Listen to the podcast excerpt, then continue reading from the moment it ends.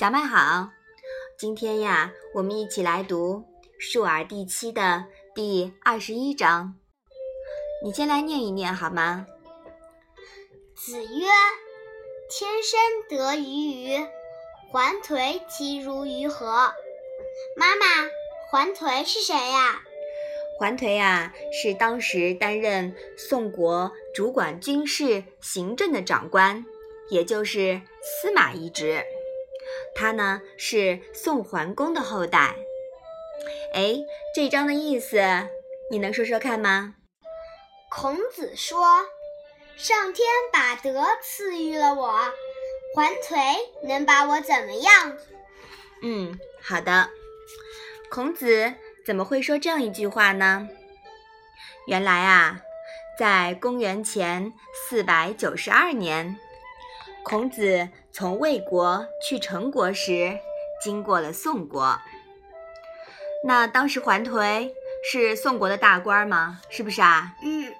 那桓颓听说孔子来了以后呀，他就带兵要去害孔子。当时孔子正与弟子们在大树下演习周礼的仪式，桓颓就砍倒大树。而且要杀孔子的样子，孔子连忙在学生的保护下离开了宋国。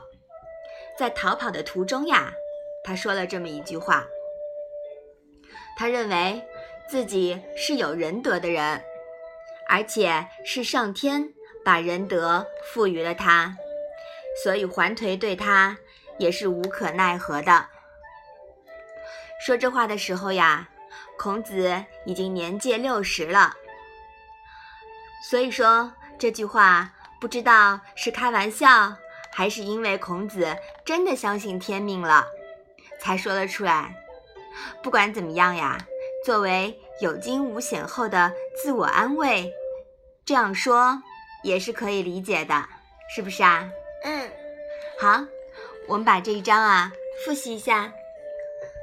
子曰。天生得鱼鱼，环颓其如鱼何？嗯，好的。那么环颓究竟为什么要追杀孔子呢？请听下回分解。那我们今天的《论语》小问问呀，就到这里吧。谢谢妈妈。